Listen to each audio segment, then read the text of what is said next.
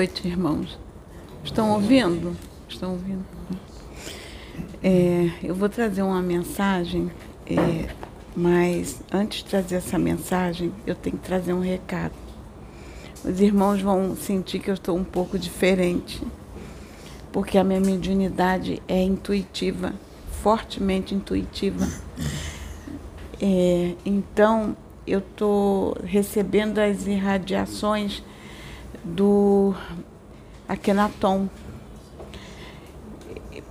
É, não é uma canalização nem incorporação, eu estou recebendo as irradiações do pensamento dele.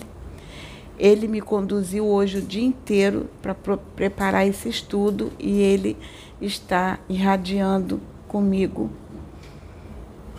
tá? Porque a minha mediunidade ela é fortemente intuitiva. Tá? Então está havendo uma irradiação do pensamento. Pode ser que haja momentos em que eu possa estar muito empolgada e acabar falando como ele, mas é, é irradiação do pensamento. Eu vou trazer esse estudo porque é necessário, é, diante de muitos fatos que ocorreram e esse estudo me foi intuído hoje por ele. Ele ficou preparando o estudo comigo. Então eu vou trazer. É, eu trouxe uma passagem da Bíblia que eu até brinquei que eu tenho que fazer minha colinha, porque a gente chega a uma determinada idade, ainda mais que a gente estuda tanto, decora tanta coisa, que depois chega mais, fica mais difícil decorar de novo. Mas eu faço uma colinha, tá? Para me tra trazer as mensagens. Está no, no, livro da Bíblia chamado é, Números, no capítulo 22 e 23. Eu fiz uma síntese, bem compactei bem, não vou trazer muito o contexto histórico, porque está aqui o que eu mais preciso falar. É, Balaque, rei de Moabe, envia mensageiros a Balaão. Balaão era um profeta da tribo lá do, do, do, de Israel. Era um profeta de Israel. E ele, Deus usava muito ele para trazer profecias ao povo de Israel. Principalmente quando esse povo que estava é, escravizado no Egito e foi liderado por Moisés para ser conduzido à terra prometida, que era Canaã e eles atravessavam o deserto para ir para Canaã. Então eles enfrentavam muitas dificuldades e eram travadas muitas lutas. Então é, essa passagem ocorreu nesse período. Então Balaque, rei de Moabe, envia mensageiros a Balaão, pedindo que amaldiçoasse Israel. Decidira destruir este povo, pois estava com medo deles via que este povo era mais poderoso do que ele. Balaque fala para Balaão: Eu sei que quando você abençoa alguém, esse alguém fica abençoado, e se você amaldiçoa, fica amaldiçoado. Aqui se entende que Balaque não compreendia Deus. Ele não sabia quem era Deus, nem compreendia, estava longe de Deus. Porque, na realidade, é, Balaão ele foi usado por Deus não para abençoar um povo, mas para falar para o povo que ele era abençoado de Deus. Porque Deus já o havia abençoado. Porque quem tem o poder de abençoar é Deus, o homem não tem. O homem não tem o poder de abençoar nem de amaldiçoar. Só Deus. O homem pode até tentar, mas só vai acontecer alguma coisa se Deus permitir. Se Deus não permitir, não não tem bênção nem maldição. É só com a permissão de Deus. Então é muita ignorância daqui de Balaque que não conhecia Deus. Então, logo depois, Balaque disse a Balaão: Se você não pode, eu vou até voltar um pouquinho, trazer o contexto histórico para que vocês entendam. Balaão foi várias vezes consultar Deus sobre o pedido de Balaque. E Deus dizia: Eu abençoei e vai ficar abençoado. Porque eu estou à frente deste povo e vai continuar abençoado, porque o que eu abençoo está abençoado. E várias vezes que Balaão foi consultar, Deus disse: Eu abençoei este povo. Então, é, ele, Bala, Balaque disse a Balaão: Se você não pode amaldiçoar o povo de Israel, pelo menos não o abençoe.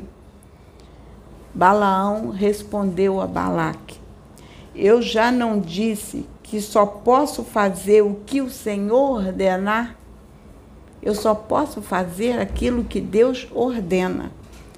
Deus não é como os homens que mentem não é um ser humano que muda de ideia. Quando foi que Deus prometeu e não cumpriu? Ele diz que faz e faz mesmo. Recebi ordem para abençoar.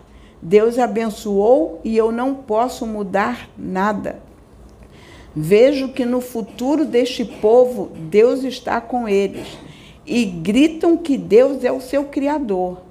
A feitiçaria e a adivinhação não valem nada contra esta nação. Todos dirão a respeito desta nação: vejam só o que Deus tem feito. Esta nação se levanta como uma leoa e se firma como um leão.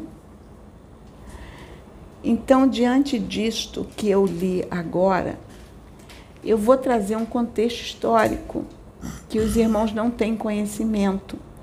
Porque aqui houve uma quebra, eu, como eu falei, quando diz que Deus não é homem para que minta, nem filho do homem para que se arrependa, para que Deus diz que a palavra dele não volta atrás, eu quero trazer esclarecimentos sobre um fato que ocorreu comigo. Não foi com a plataforma de oração, foi comigo com a Sônia. É, algum tempo atrás, é, vocês sabem que eu tive um desdobramento que foi me mostrado os ovoides. E foi feita uma live, uma live não, uma gravação, eu relatando o que eu vi que os ovoides estavam ligados entre eles com fios e fios que saíam desses ovoides que direcionavam, eu vi os fios indo para várias direções e se conectavam a cabeças de muitos médiums. Eram, eu não via a quantidade, porque eram, era uma infinidade de fios. E eram fios tão imperceptíveis, parecia fios de cabelo quase que, que não se enxergava eles. E um mentor que estava comigo mandou que eu colocasse a mão dentro da boca de um dos ovoides, removesse o que estava lá dentro e visse. Coloquei e removi e vi que tinha uma, como se fosse, saiu como se fosse uma bola, tipo uma bola de golfe, talvez menor um pouco, e, e muito, a mãe estava assim perdendo a luminosidade, muito fosca, muito fosca. E ele disse assim: Essa é a centelha do Pai dentro deles que está quase apagada. E eu fui relatei esse desdobramento a um amigo. Esse amigo se comunicou com uma outra pessoa, relatou o desdobramento. Essa pessoa se comunicou com o meu amigo que ela vinha ao Rio de Janeiro para fazer um curso de uma palestra, de um curso dia inteiro sobre defesas de, de defesas de luta, coisas assim, porque era o trabalho dele. E, e ele foi, se comunicou com o meu amigo e perguntou que ele estava vindo ao Rio, se ele poderia vir aqui e tentar fazer um trabalho com os médios da casa de apometria. Isto era um sábado. E eu me comuniquei com ele, eu disse que era impossível, porque eu não teria como é, mobilizar os médios em cima da hora para estarem aqui, porque cada um tinha suas vidas, seus compromissos, e eu não podia interferir na vida de ninguém. Mas que se ele quisesse, era bem-vindo aqui. Eu poderia preparar uma mesa de chá e fazermos um lanche para conversar. E ele concordou. No final do dia, quando ele terminou lá o curso dele, ele veio aqui conhecer a casa que ele não conhecia. Eu preparei uma mesinha de chá lá embaixo, só estava em casa eu e meu marido. Meu sobrinho não estava, que ele tinha ido a uma festa, então só estava eu e meu marido aqui. Ele esteve, sentou lá na mesa, lá embaixo conosco para fazer um lanche, mas ele não veio só ele veio acompanhado com um amigo que é do Rio e o filho do amigo. E nós sentamos para conversar. E eu fui, conversei com ele, eu falei que a minha mediunidade era intuitiva, que eu não eu apenas sentia a conexão dos mentores, mas que era fortemente intuitiva. E ficamos conversando e, e eu convidei para conhecer aqui o nosso espaço. Ele subiu conosco. Aí ele tocou nos assuntos dos ovoides, é, perguntou se, se queria que fizesse, que tentasse resgatar os ovoides e ele queria tentar. E eu falei com ele, Tá, já que você quer, eu como estou o tempo todo aqui, vocês que estão aqui no trabalho acompanham e vê como são resgatados ovoides através de mim. É, não é filmado, mas vocês acompanham o trabalho o tempo todo. E vocês nunca me viram aqui desfalecida nem caída aqui por causa de ovoide o, o, o, o que é feito é feito com muita naturalidade, com muito equilíbrio. Os mentores da casa muito já fazem um trabalho maravilhoso que quando eles passam por mim já passam sem problemas. A, a, a Maiara que conduz e vê, Maiara consegue ver o que ocorre que eles apenas fazem um choque anímico porque eles já vêm preparado para passar pelo meu útero, eles não vêm do jeito que eles estão lá embaixo, eles vêm todos trabalhados, fazem um choque anímico. A Maiara vê esse choque anímico e, e a Francis também vê e acompanha o que é feito. Então, o colega começou a, a usar as técnicas apométricas para tentar fazer o resgate. Só que quando ele começou falando aquelas rezas decoradas de apometria, que para mim são rezas, porque eu não trabalho com apometria, sempre fiz resgate aqui sem apometria. Eu. Qualquer um pode usar apometria, mas vocês não me veem aqui usando apometria porque eu acho que, eu acho não, tenho certeza, eu tenho que perder esse hábito de falar acho, porque eu tenho certeza que não há força maior que o amor. Então, se eu tenho o amor do Pai dentro de mim e o Pai está dentro de mim, isso já é suficiente para resgatar. Então, eu não trabalho com técnica apométrica e, e, esse irmão começou a trazer as rezas dele de, de técnicas apométricas, só que isso começou a me incomodar, porque eu comecei a ver coisas que o pai estava me mostrando aqui na hora. Que o irmão veio com um grupo enorme de espíritos que não eram os mentores que estavam com ele no início, eram espíritos que estavam enganando o irmão, se passando pelos mentores dele eram espíritos das trevas, não eram os mentores dele. E, inclusive, eu vi no irmão um cascão que tinha um ovoide na cabeça, se passando por um dos mentores dele. E quando eu vi isto, me assustou. E eu levantei rápido. Meu marido está aqui, ele é testemunha, porque ele ficou do meu lado o tempo todo. Eu levantei rápido e falei: Eu preciso fazer uma oração porque o que eu vi me assustou. E eu levantei e pedi para fazer uma oração. Quando eu comecei a oração, se manifestou em mim, assim, se, se estabeleceu em mim, que vocês sabem que isso acontece, que tem uma cigana, é cigana Catarina, que foi uma incorporação, foi uma encarnação do meu espírito, isso já foi dito aqui. Ela já se canalizou, ela já falou aqui várias vezes, no em reunião dos médios, ela já se manifestou. Já houve momentos em que ela se manifestou para fazer procedimentos no Pedro, onde o Maicon estava presente. Eu acho que a Cláudia estava presente nos procedimentos que foram feitos no Pedro pela cigana Catarina que se manifestou em mim, que é uma foi uma encarnação do meu espírito. Ela foi uma chefe tribal e nesse período da encarnação dela foi o período que o espírito evoluiu muito também, porque ela fez um trabalho muito diferenciado. Então, a cigana Catarina se comunicou com ele e disse que ele estava aqui, que ele foi trazido aqui pelo Cristo planetário. E quem estava à frente desta casa era Sananda, que estava à frente desta casa. E que quem estava falando com ele era uma das manifestações do meu espírito que se identificou e explicou para ele isto. E disse que, inclusive, todos os ciganos que faziam parte da falange que ela participa estavam aqui, estão aqui comigo me ajudando. Inclusive, uma vez um dos ciganos se manifestou na Cláudia, a Cláudia vai lembrar, e ele disse assim para mim: "O povo cigano te agradece". Lembra?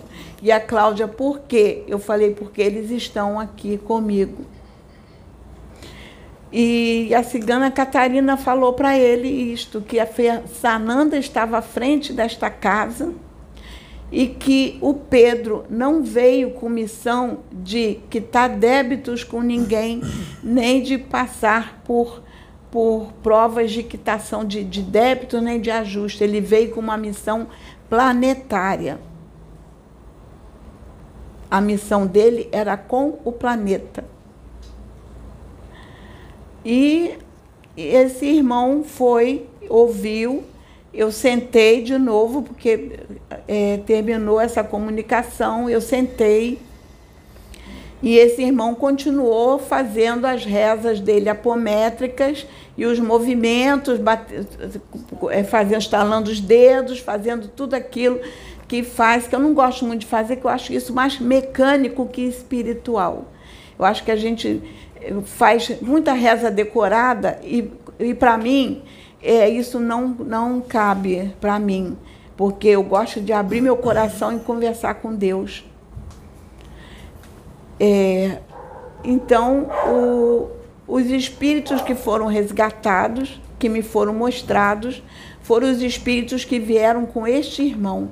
Eram espíritos bem trevosos que passaram por mim e não foram os ovoides. Os ovoides foram resgatados, sim, num outro momento, mas não naquele dia. Naquele dia, me mostrou os espíritos que vieram com este irmão, que foram resgatados.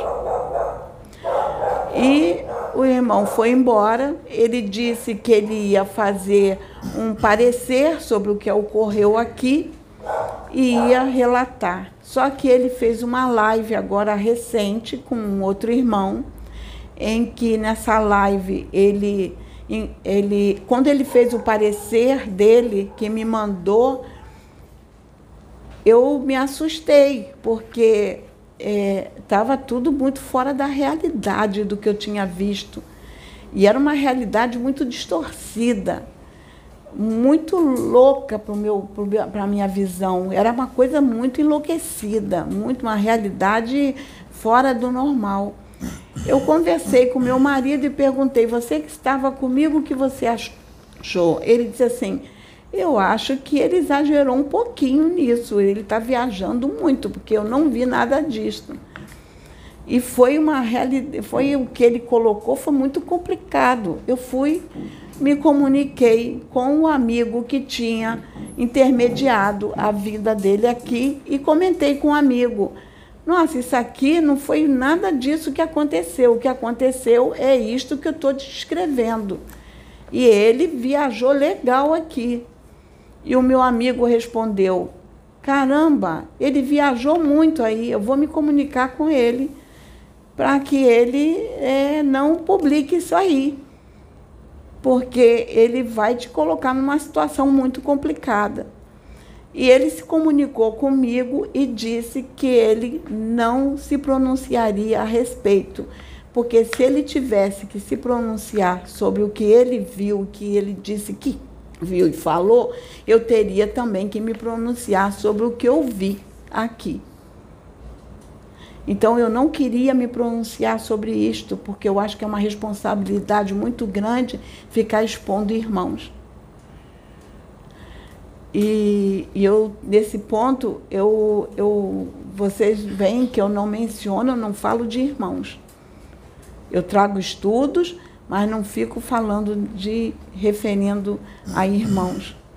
E, e eu não toquei mais nesse assunto, e foi um assunto, foi uma situação em que eu nem passei para os membros da plataforma. Para eles, quando eles ouviram isso na live, através do próprio irmão, eles ficaram chocados, porque eu não conversei sobre o assunto nem com os irmãos da plataforma, porque era muito pessoal referente ao irmão, eu não podia expor o irmão desta forma. Tanto que nenhum médio da plataforma soube o que ocorreu, que eu não comentei com ninguém, porque isso é uma questão ética. E eles se assustaram quando ouviram pela live e me ligaram. O que, que houve? O que, que houve? Porque ninguém sabia nada. Eu não ia expor o, o irmão, porque trabalho de Deus é com ética. Então, eu expliquei o que houve e eu estou trazendo esse esclarecimento. Então eu estou aproveitando, eu li essa passagem da Bíblia, porque esse irmão disse que já foi evangélico, e se ele foi evangélico, ele conhece essa passagem. Deus não é homem para que minta, nem filho do homem para que quebre contratos, quebre acordos. Dirá ele, não cumprirá?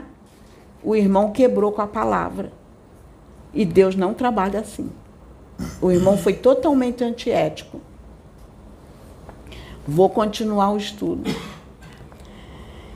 Em Mateus 22, 23, naquele mesmo dia, chegaram alguns. Eu posso te interromper? Pode. Eu posso solicitar que você, filha, coloque esse microfone que está na sua cabeça, na cabeça do meu filho? Alguém vai ter que me ajudar, porque eu não sei fazer.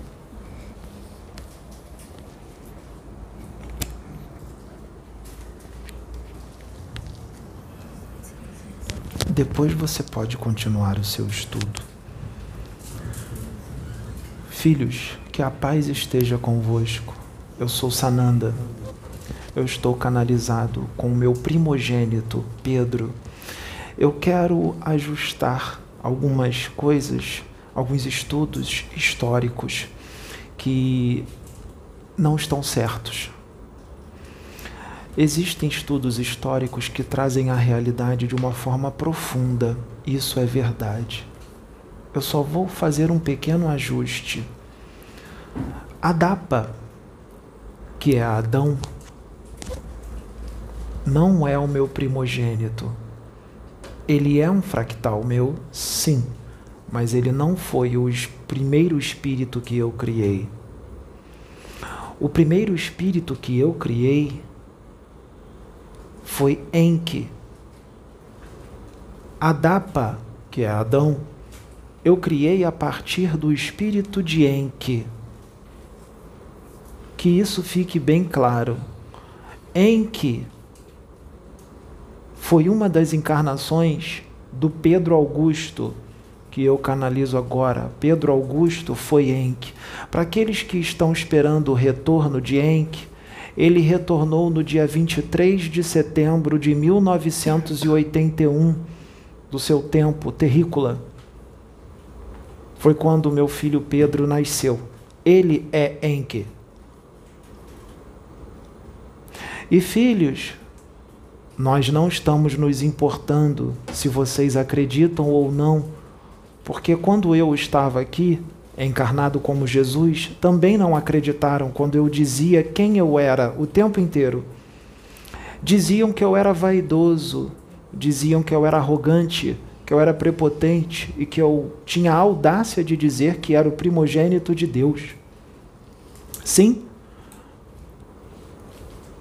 eu era o filho de Deus, assim como todos vocês são. Eu só era um irmão mais velho. E naquela época, eu falava da forma que o povo daquela época poderia entender. Eu falava na linguagem deles. Assim Deus trabalha. Deus fala na linguagem que os filhos entendem. Para os espíritas, Deus fala de uma forma espírita. Para os umbandistas, Deus fala de uma forma umbandista. Deus não sacrifica a consciência de ninguém. Naquela época eu sabia muita coisa, mas eu não podia falar de uma forma mais aberta, expandida ou mais profunda, porque os meus filhos naquela época não seriam capazes de compreender uma linguagem mais científica e aprofundada. Vocês concordam comigo? Então eu tinha que falar de uma forma mais simples para que eles pudessem entender. Nesta casa, o único que tem autoridade para convidar médiums para trabalhar aqui é o meu filho Pedro. Ele convida de duas formas. Ou Deus avisa para ele: Filho, convide o filho tal. E ele vai lá e convida sem estar incorporado e nem canalizado. A outra forma que o meu filho Pedro tem autoridade para convidar é incorporado ou canalizado. Agora ele está canalizado com Sananda. E é por isso que eu vou fazer um convite para um filho, porque chegou a hora dele de trabalhar, mas ele não é obrigado a aceitar, porque ele tem livre arbítrio e ele também não vai para o inferno se ele não aceitar. Ele vai para uma dimensão boa se ele continuar do jeito que ele está mesmo que ele não aceite, porque isso não leva ninguém para o inferno, porque nós não obrigamos ninguém a nada, não é assim que a luz trabalha. A gente chama por amor. O que vai fazer com que você vá para dimensões trevosas ou para dimensões altas são as suas atitudes, as suas condutas e o que você abriga dentro de você. É isso que vai fazer e que vai definir para onde você vai, para onde o seu espírito vai. Então, que fique bem claro que não há imposição. André Luiz, por favor, filho, se aproxime.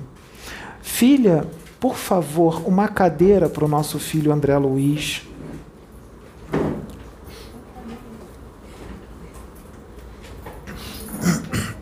Coloque aqui de lado para que os nossos filhos vejam, para que ele não fique de costas para a câmera. Filho, segure na minha mão, a minha bênção e a minha graça, filho, te basta. Eu e meu pai vimos virtudes dentro do teu espírito, vimos sinceridade no seu coração, e isso tem muito valor para mim e para o meu pai. E é por isso, filho, que eu te convido para fazer parte desta obra você aceita? Eu aceito. Então, filho, eu te abençoo em nome de Deus. Eu te abençoo e você, filho, a partir de hoje, faz parte deste grupo mediúnico levantado por mim e pelo meu Pai. No momento certo você saberá qual é a sua missão aqui. Tudo bem? Eu te abençoo. Pode se sentar numa das cadeiras. Filha, por favor, anote o título deste vídeo que vai entrar amanhã, às 8 horas da manhã. Magnetizadores e apômetras encarnados instrumentos das trevas.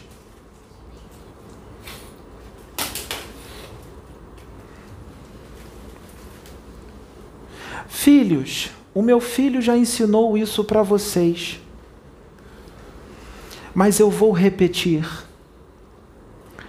A partir do momento que um médium, seja da religião que for, a partir do momento que entra no coração dele o ódio, a raiva, a inveja por outro médium, e ele luta contra esse irmão, que é um servo de Deus, a partir do momento que entra certos sentimentos e emoções negativas no coração de qualquer um e que se levanta contra outro filho levantado por Deus de forma agressiva, de forma julgadora, contra tudo aquilo que eu ensinei, porque eu ensinei para não julgar e nem ser violento e nem agressivo. Não é assim que Deus trabalha. Aquele que diz que foi levantado para destruir uma obra de Deus não vem de mim nem de meu Pai. É instrumento do mal, é instrumento das trevas, porque não é assim que Deus trabalha. Aquele que desmerece e desacredita um servo de Deus, um profeta ou um médium levantado por Deus, é instrumento das trevas. E mesmo que tenha vindo com missão para trabalhar para a luz, a partir desse momento que toma esse tipo de atitude, passa a ser um instrumento das trevas, mesmo que tenha encarnado com a missão para trabalhar para a luz. É livre-arbítrio. Então sofrerá obsessões complexas e passará a ver muitas coisas que não são a realidade. Querem um exemplo? Existem hologramas, hologramas que mostram imagens diferentes da realidade, para que o médium ache que está vendo uma coisa, mas na realidade é outra. Querem um exemplo? Imaginem uma casa de luz, uma casa de Deus, onde os médiums estão na posição com Deus e tudo está correndo bem. Esse médium que é dominado pelas trevas, seja ele apômetra ou magnetizador ou os dois, quando ele entrar nessa casa de luz, aquela casa a qual ele quer desacreditar e desmerecer, principalmente desacreditar e desmerecer aquele que eu levantei para me representar,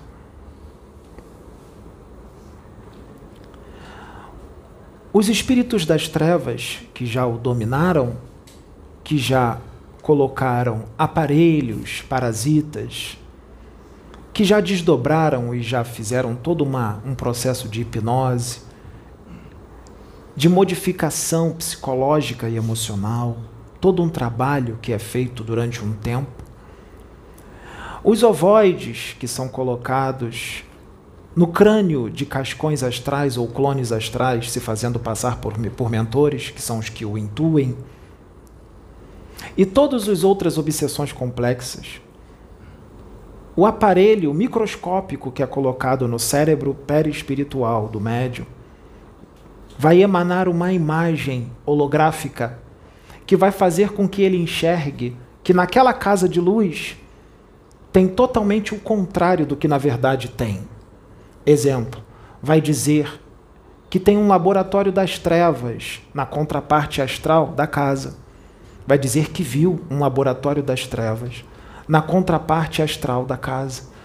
Vai dizer que viu isso e aquilo e aquilo outro, tudo negativo, totalmente distorcido da realidade.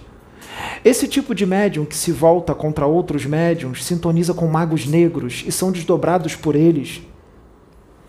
E eles trabalham para usar o médium como instrumento para desacreditar o trabalho da luz, eles fazem reprogramação mental nesse médium, ou seja, eles tiram conceitos certos e inserem conceitos artificiais, uma memória artificial, totalmente distorcida da realidade, para prejudicar a obra de Deus e o servo de Deus que foi levantado naquela obra.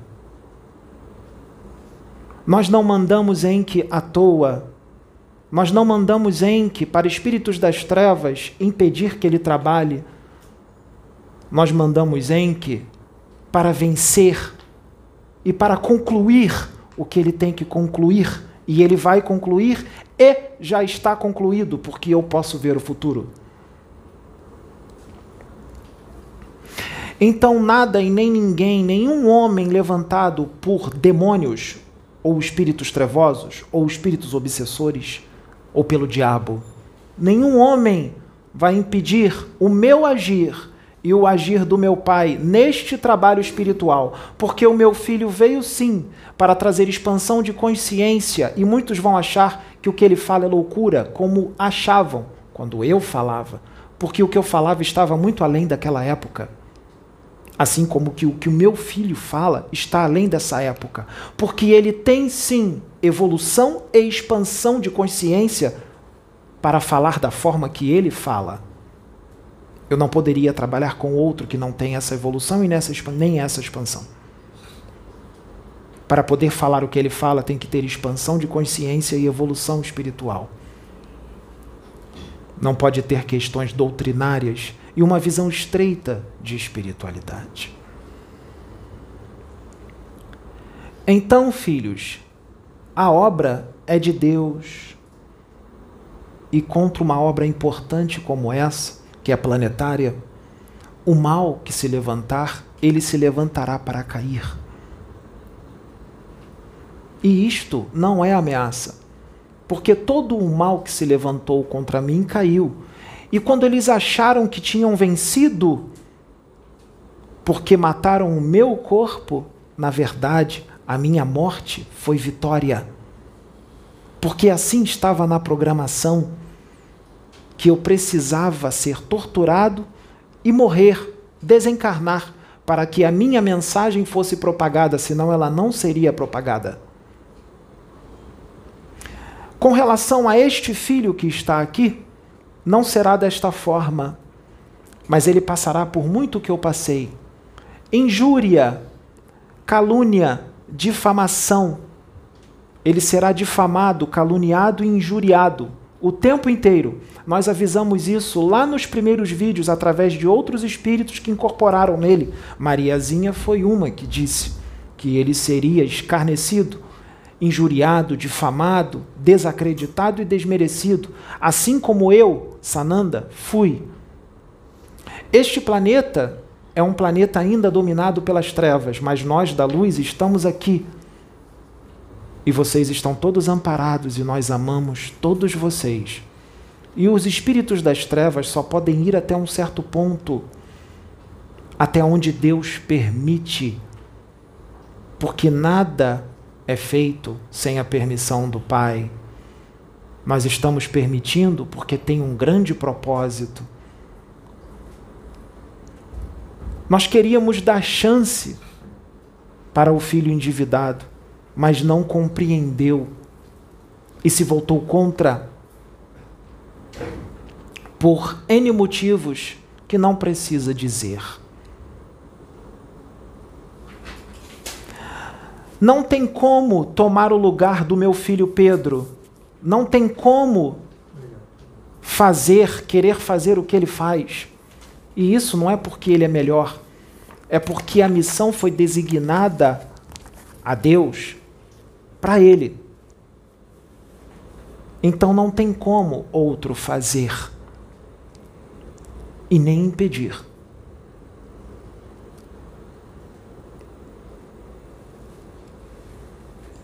Filhos, quando eu estava encarnado como Jesus, as pessoas não me conheciam.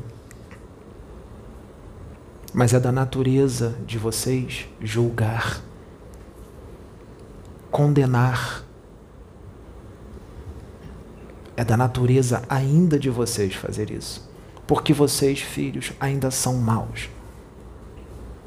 Vocês ainda invejam vocês ainda têm orgulho, ainda têm arrogância, prepotência, ganância, ódio. Mas mesmo com tudo isso, eu abro as portas do céu para vocês entrarem, se vocês controlarem tudo isso e fizerem a reforma íntima necessária. Não precisa extirpar isso de vocês agora, mas controlem, trabalhem para que isso seja diminuído e que o amor e a pureza entrem nos seus corações Vocês podem entrar em dimensões altas, mesmo com todas essas paixões, se vocês se esforçarem de verdade para retirar tudo isso de vocês ou diminuir. Vocês não vão para o inferno se isso ainda estiver dentro de vocês. Porque existem espíritos que ainda têm isso neles e estão habitando dimensões altas, porque eles trabalharam durante as suas encarnações, eles controlaram isso. Não precisa ser perfeito para ser feliz numa colônia espiritual ou até mesmo numa dimensão ainda mais alta. Mas existem aqueles que não controlam isso, eles querem continuar sendo assim. Deus ama a todos e eu também. É exatamente por isso que eu permito que muitos desses espíritos das trevas encarnados ainda vivam aqui. O meu filho Pedro, ele trabalha com guardiões planetários, porque ele é um deles. O meu filho Pedro tem um reino, porque reinos em dimensões não sou só eu que tenho. Eu sou o rei de Nebadon e sou o criador deste universo, sim, mas neste universo existem outros sub-reinos dentro deste universo. Eu sou o rei maior de Nebadon, porque eu criei, eu sou aquele que coordeno e administro todo o universo de Nebadon. Mas existem outros reinos neste universo. Porque eu preciso, sim, de outros espíritos para administrar outros setores. Nós trabalhamos em conjunto. E o meu primogênito, Pedro, tem um reino. E quem está tomando conta do reino dele é Metatron, que já apareceu para ele já mostrou o reino sendo administrado por Metatron. Quando eu estava encarnado como Jesus, eu dizia que era rei e todos gargalhavam. Todos gargalhavam e me chamavam de louco. Vão fazer o mesmo com Pedro. Eu, Jesus, não tomei a glória de Deus, e nem o Pedro está tomando a glória de Deus. Toda honra e glória pertence a Deus. Mas existem espíritos que já evoluíram bastante e que Deus designa para administrar um universo inteiro, ou uma galáxia, ou um planeta. São desígnios que Deus proporciona para filhos que já evoluíram e têm o merecimento disto. Para estar no lugar do Pedro, não se pode tomar pela força e nem pela inveja, nem pelo ódio. Para estar no lugar do Pedro, tem que merecer, tem que conquistar. E ele conquistou isto. Ele está aqui na Terra há muito tempo, em média 500 mil anos, em média, entre 480 mil a 500 mil anos. Mas ele não ficou aqui esse tempo todo. Existia momentos os quais o espírito dele era levado a encarnar em outros planetas para adquirir aprendizado e também para ajudar outros. E depois ele sempre retornava para a Terra para ajudar o planeta o qual ele adotou. O que eu vou dizer agora vai fazer com que ele seja chamado de louco, de um maluco e megalomaníaco, como fizeram comigo. Hoje, a humanidade deste planeta é Homo sapiens sapiens graças a ele, porque ele fez toda a manipulação genética para que hoje vocês sejam Homo sapiens sapiens. Senão vocês ainda estariam lá atrás. Se fosse tudo de forma natural, é muito mais demorado.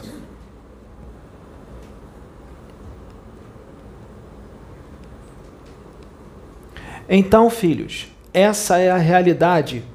Quer a humanidade deste planeta queira ou não, é a realidade. Ele já disse quem ele é. Assim como eu fiz.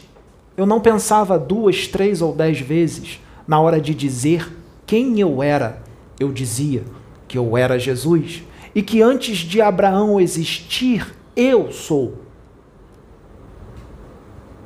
Acharam isso heresia assim como vão achar que o que o meu filho Pedro fala é heresia e megalomania. Muitos estão hipnotizados para não entender o que ele diz. Muitos estão hipnotizados para não acreditar e atacar, desmerecer e desacreditar. Tudo cairá por terra. Tudo é monitorado, tudo é visto. Meu filho não é perfeito. E eu volto a repetir: as cartas de Cristo foram sim ditadas para uma mulher, e as cartas de Cristo são reais, todas elas. Quando eu estava encarnado como Jesus, eu estava no esquecimento, como todos vocês. Não existe isso de só porque eu era Jesus já encarnar lembrando de tudo eu sentia muito forte, assim como meu filho Pedro sempre sentiu que era diferente, e eu tomava atitudes de um espírito evoluído. Eu levei sim uma vida boêmia e eu tive muitas mulheres antes do meu despertar. Isto é normal. Eu fui produto do meio, mas Deus faz tudo perfeito ele programou meu despertar para determinado momento. É claro que eu já era desperto desde criança, mas o despertar existem níveis de despertar. O meu filho Pedro sempre foi desperto, mas não no nível necessário. Ele despertou mais com 35 anos de idade. Ele despertou de uma forma mais forte. Foi a forma a qual foi revelado para ele quem ele era. E a partir do momento em que espírito como nós, como eu e ele e outros, Mahatma Gandhi, Akhenaton e outros, a partir do momento que a gente lembra quem nós somos, nós fazemos o que foi programado pela espiritualidade para ser feito.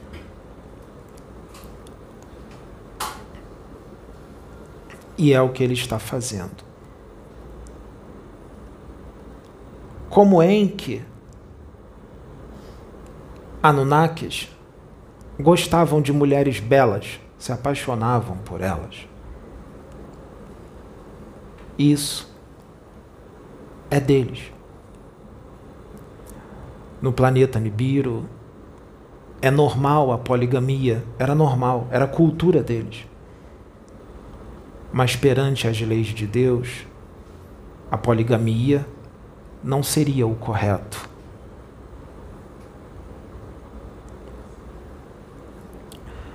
Então é costume do espírito dele, foram milênios desse jeito. Por isso, ele tem que lutar contra isso e matar um leão por dia, porque são muitos milênios com esse costume.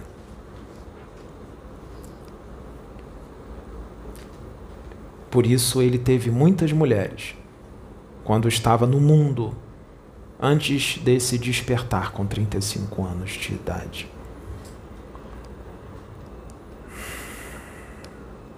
Eu preciso falar o que eu vou falar agora, tudo bem? Com 35 anos de idade, que ele começou nesta obra e com a Sabrina, ele demorou um ano em média, mais ou menos um ano, para abandonar este costume poligâmico.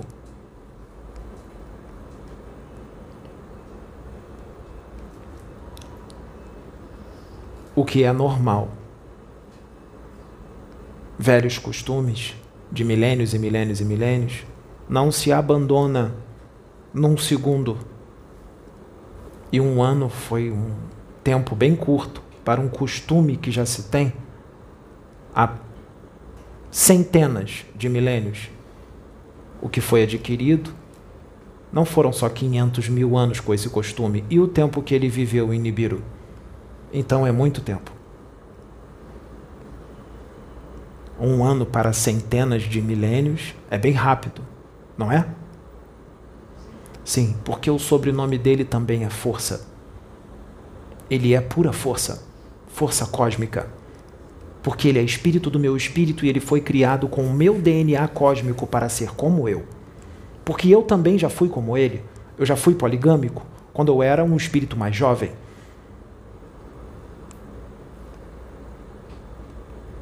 O planeta o qual eu vivi já nem existe mais. E eu lá cometi muitos erros quando eu era mais imaturo. Quando eu era imaturo de espírito, eu já fui imaturo como vocês. E eu já cometi muitos erros. Lá atrás, há muitos bilhões de anos atrás, quando eu era um espírito mais imaturo, eu cometi crimes. Eu assassinei, eu era poligâmico, já roubei, em outras encarnações que já estão esquecidas no cosmo, nos, no, no cosmo, me desculpe. Porque isso tem muito tempo. Eu não nasci perfeito, eu não fui criado perfeito. Eu fui criado simples e ignorante, como todos vocês.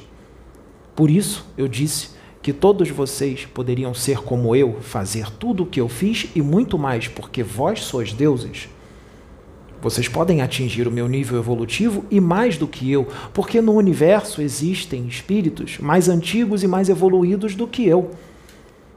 Porque o meu Pai cria de toda a eternidade e eu não existo de toda a eternidade. Eu existo de toda a eternidade, como Akenaton explicou, quando eu estava adormecido no Pai eu existia de toda a eternidade, mas vocês também existem de toda a eternidade quando estavam adormecidos no Pai. Mas eu fui desperto, eu nasci, eu abri os meus olhos cósmicos, vamos dizer assim, em média, há 13 bilhões de anos atrás.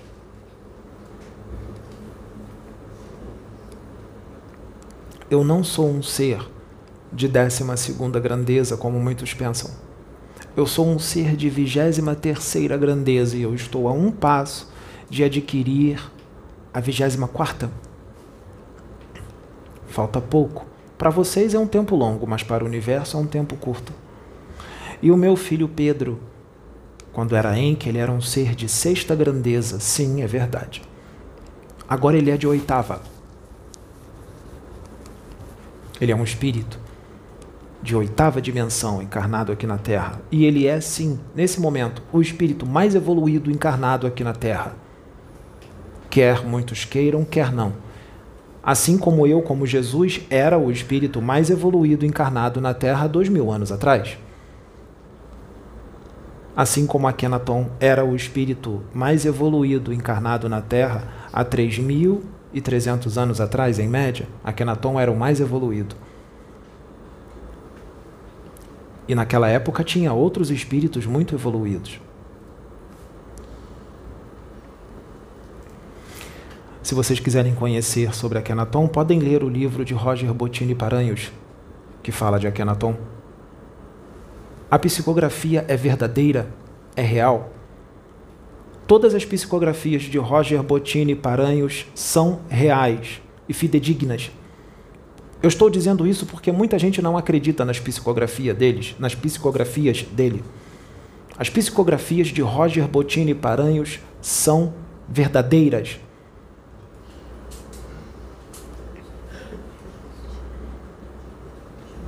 Nós temos muito o que fazer e não temos tempo para esse tipo de picuinha, porque isso é muito pequeno. Não temos tempo a perder com isso, não é, filha? Nós temos muito que trabalhar porque nós temos vidas a resgatar para Deus. Nós não temos tempo de picuinhas e brigas de médiums que são crianças, magnetizadores, apômetras e médiums encarnados que são bebês espirituais. Só são intelectuais e inteligentes, é bem verdade. Mas não são evoluídos moralmente, e a centelha divina está totalmente adormecida nos seus espíritos, não tem conexão nenhuma com o Pai. Quando eu era Jesus, eu falava para os sacerdotes quem eles eram. Eu não pensava duas vezes em falar quem eles eram. Hipócritas, todos vocês, hipócritas, aqueles que lutam contra a minha obra.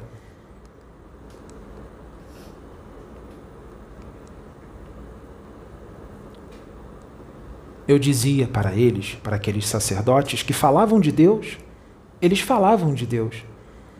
Mas falar de Deus qualquer um fala. Os seres do abismo falam de Deus e conhecem a Bíblia de ponta a cabeça e todo o Pentateuco de Kardec de ponta a cabeça também. Eles sabem falar bonito. Eles enganam muitos de vocês que sintonizam com eles e vocês acham que eles são mentores de luz. Porque o diabo pode enganar vocês. Ele pode se fazer por espírito de luz. Mas eles não são os únicos espíritos trevosos. Existem outros mais perigosos. E eu disse que eles existiam. E eles ainda estão aqui. E eu falo dos arcontes, que nem os espíritos desencarnados conseguem ver. Cuidado com quem sintoniza. Porque a partir do momento que pensa ou sente algo, se sintoniza. Ou com a luz ou com as trevas. Técnicas de apometria são muito eficientes para espíritos que ainda não têm conexão com Deus. Porque espíritos que já têm conexão com o Pai não precisa de apometria. Nós já trouxemos um mago negro aqui e o meu filho só com o amor que ele tem no coração, que ele passou para o mago negro, o mago negro caiu adormecido e foi resgatado pelos meus guardiões. Não precisou de técnica de apometria. Técnica de apometria é para filhos que ainda não têm conexão suficiente com o pai,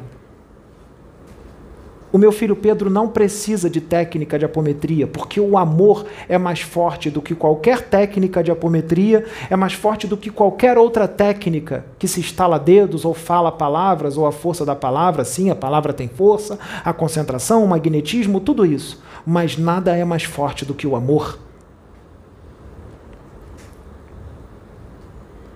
O amor é a vibração mais poderosa do universo, porque Deus é feito de puro amor. Não há nada mais forte do que o amor. Ou vocês acham que Deus precisa de técnicas de apometria para trazer os seus filhos? É só ele emanar o amor e todos caem chorando ou adormecem porque não aguentam, porque ele não pode emanar todo o amor para um filho, senão ele dizima o espírito do filho. Porque vocês só aguentam uma determinada cota de amor. Eu, Jesus, só posso emanar uma certa porcentagem de amor para alguns. Senão vocês não aguentariam. Porque é muito forte. Mesmo sendo algo positivo, poderia destruí-los. Porque é muita força. Nós resgatamos aqui chefes de legião dos dragões, nós resgatamos todos os sete dragões aqui, nesta casa, com a força do amor, sem apometria o amor da dona Sônia, o amor da dona Sabrina, o amor do meu filho Pedro e de outros médiums. Só com amor, sem apometria, sem técnicas de apometria. Não estou dizendo que a apometria é ineficiente. Continuem trabalhando com a apometria aqueles que precisam. Mas existem espíritos que não precisam de apometria. Por isso, vocês não precisam estudar apometria. Não é, filha? Você tem a autoridade do meu Pai sobre você e o amor de Deus dele? Não tem? O amor dele está em você. O amor do Pai está em mim. E o meu está em ti. Também. Nós somos um. Eu te amo. Você é minha filha querida e amada e você é habitante do meu reino. Você não é habitante da colônia Nosso Lar e nem de Aruanda e nem de nenhuma outra colônia. Você habita o reino do Cristo, como Chico Xavier e outros, como Akenaton, como meu filho Pedro. Aqueles que estão se levantando contra essa obra não conseguiram chegar nem mesmo na colônia Nosso Lar. Portanto, eles não vão compreender, filha. Sim. Eles não vão compreender. Eles vão atacar, porque eles são isso. Eles são a representação do mal. Quando eu estava encarnado aqui, eu fui chamado de a representação do mal também. De Beuzebu. De Beuzebu. Assim estão chamando o meu filho, o meu primogênito, que é pura luz, que é amor do meu amor, príncipe de Nébadon. Assim eu o criei. Eu o criei para ser rei. E ele vai ser. Ele vai ficar no meu lugar. Porque eu vou atingir agora, daqui a pouco tempo, outras paragens, a minha responsabilidade aumentou. eu vou trabalhar mais. Então, o que nós fazemos aqui é muito importante porque não é só para o planeta. O que vai ser feito aqui vai atingir outros mundos, porque tudo está ligado. Muitos espíritos que serão degradados daqui, que estão ouvindo essas mensagens, porque não são só encarnados, Todos os desencarnados do planeta estão ouvindo todas as mensagens que são gravadas aqui, todos, é transmitido para eles, em todas as dimensões inferiores. Muitos deles estão com a marca, a marca da besta, como vocês dizem, eles serão degradados, mas essas mensagens vão todas impressas nos espíritos deles. E eles vão chegar lá naquele planeta, o qual eles vão habitar, mais primitivo, com todas essas mensagens impressas nos espíritos deles. Então, o que nós fazemos aqui é de extrema importância, porque com essas mensagens impressas nos espíritos deles, lá eles vão evoluir mais e ajudar outros que são menos evoluídos do que eles a evoluírem, porque lá eles serão considerados evoluidíssimos. Eles não têm vibração para continuar encarnando aqui, mas para esses planetas os quais eles vão, lá eles serão considerados mestres. E eles estão levando todas essas mensagens para lá, para ajudar os meus filhos que estão lá a evoluir, mais primitivos, e que eu amo, e que um dia serão como eu, como vocês. Então, filhos, o homem pode fazer planos, muitos planos, mas a última palavra é sempre a de Deus. Mago Cripturus, Exu Capa Preta e Exu Caveira avisaram bem antes de algo que aconteceu ontem acontecer. Eles avisaram. Porque nós sabíamos já de tudo o que iria acontecer. Eu sei o que vai acontecer daqui a milênios. Tudo. Eu não enxergo no infinito, mas eu consigo enxergar bem distante. Essa obra só está começando. Muito nós temos que fazer. Nós vamos levantar muitas outras pessoas para estarem aqui. Filha, mesmo com essa mensagem, muitos ainda se levantarão contra vós. Continuem em oração e emane amor para todos esses filhos, porque é o que eles precisam, porque eles são todos doentes. Muito doentes. E eu não habito os seus corações. Eu quero habitar, mas eles não deixam. Com o ódio que eles sentem já estão com a marca da besta. Já estão com a marca, porque as escolhas já foram feitas. Ainda não tinha aparecido, mas já apareceu pelas escolhas. E quando desencarnarem e estiverem diante de mim, porque eu vou estar diante de vós, sem dizimá-los, porque eu sei controlar a minha energia. Quando estiverem diante de mim, eu vou dizer: Aparta-te de mim, porque não vos conheço. Meu pai não é ódio. Meu pai não é raiva, meu pai não é vingança. Sabe por que eu digo vingança, filhos? Porque o meu filho Pedro, como guardião planetário, desmantelou vários redutos de magos negros que agora são encarnados como médiums, magnetizadores e apômetras. E a partir do momento que viram o meu filho aqui, não precisavam lembrar, eles sentiram a energia e eles sabem quem o meu filho é, por isso eles lutam com todo ódio e raiva e sentem inveja dele, muitos. Toda a trama das trevas cairá por terra, porque hoje, na época de hoje, não haverá crucificação e nem assassinatos. Os tempos são outros, não é? O máximo que se pode fazer é emanar palavras na internet ou emanar ódio e raiva, que nós não vamos deixar nenhuma dessas energias chegar nele até porque a luz dele não deixa.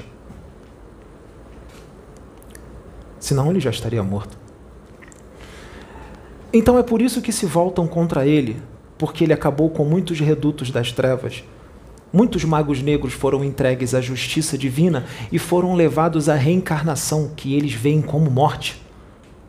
Eles veem a reencarnação como morte, os magos negros, espíritos trevosos, outros espíritos também, porque é o esquecimento total e eles precisam sair dos seus redutos das trevas, que eles comandavam, seus impérios, e eles não querem abandonar os impérios. É claro que existe uma técnica para manipular geneticamente o embrião quando está na barriga da mãe para ter a técnica da, do desdobramento consciente, para continuar desdobrando o mesmo encarnado e dominando lá embaixo. Nós retiramos tudo isso. Até porque existem espíritos trevosos, magos negros encarnados, como magnetizadores, apômetras e médiums, que já encarnaram com o reduto das, das trevas desfeito porque o meu filho e os guardiões planetários que andam com ele desfizeram todo o reduto das trevas e levaram muitos de vocês à reencarnação. E trabalham como médiums ou apômetras ou magnetizadores, porque são espíritos endividados, muito endividados. É uma mediunidade de prova. Não é uma mediunidade natural de espíritos evoluídos. É uma mediunidade de prova, como espíritos endividados que são. Por isso a fúria contra o meu filho, porque ele desmantelou, desfez muitos espíritos, desfez muitos antros de espíritos das trevas, muitos impérios, ele e os meus guardiões planetários, Jamar e outros. E o trabalho não acabou. Mesmo encarnado, ele continua trabalhando desdobrado. Só não é permitido que ele lembre mas ele continua trabalhando. E ele está aqui para educar e fazer as máscaras caírem e mostrar para vocês mesmos, não para o mundo, mas para eles mesmos, quem eles são. Como eu fiz, como Jesus. E não suportaram saber as verdades sobre si mesmos e me assassinaram me crucificaram porque não suportaram ouvir as verdades sobre si mesmos e também não suportaram ouvir quem eu era quando eu dizia quem eu era.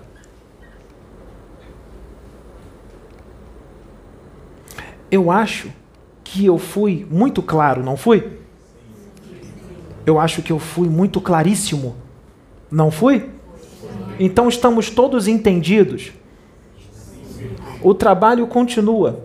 Não precisamos falar mais sobre isso. Vamos continuar o nosso trabalho. Tudo bem, filha? Não precisa terminar o estudo. Eu acho que nós já fomos bem claros. Não fomos? Filhos, eis que eu vos deixo a minha luz, a minha paz, a minha bênção e a minha graça, que vos basta.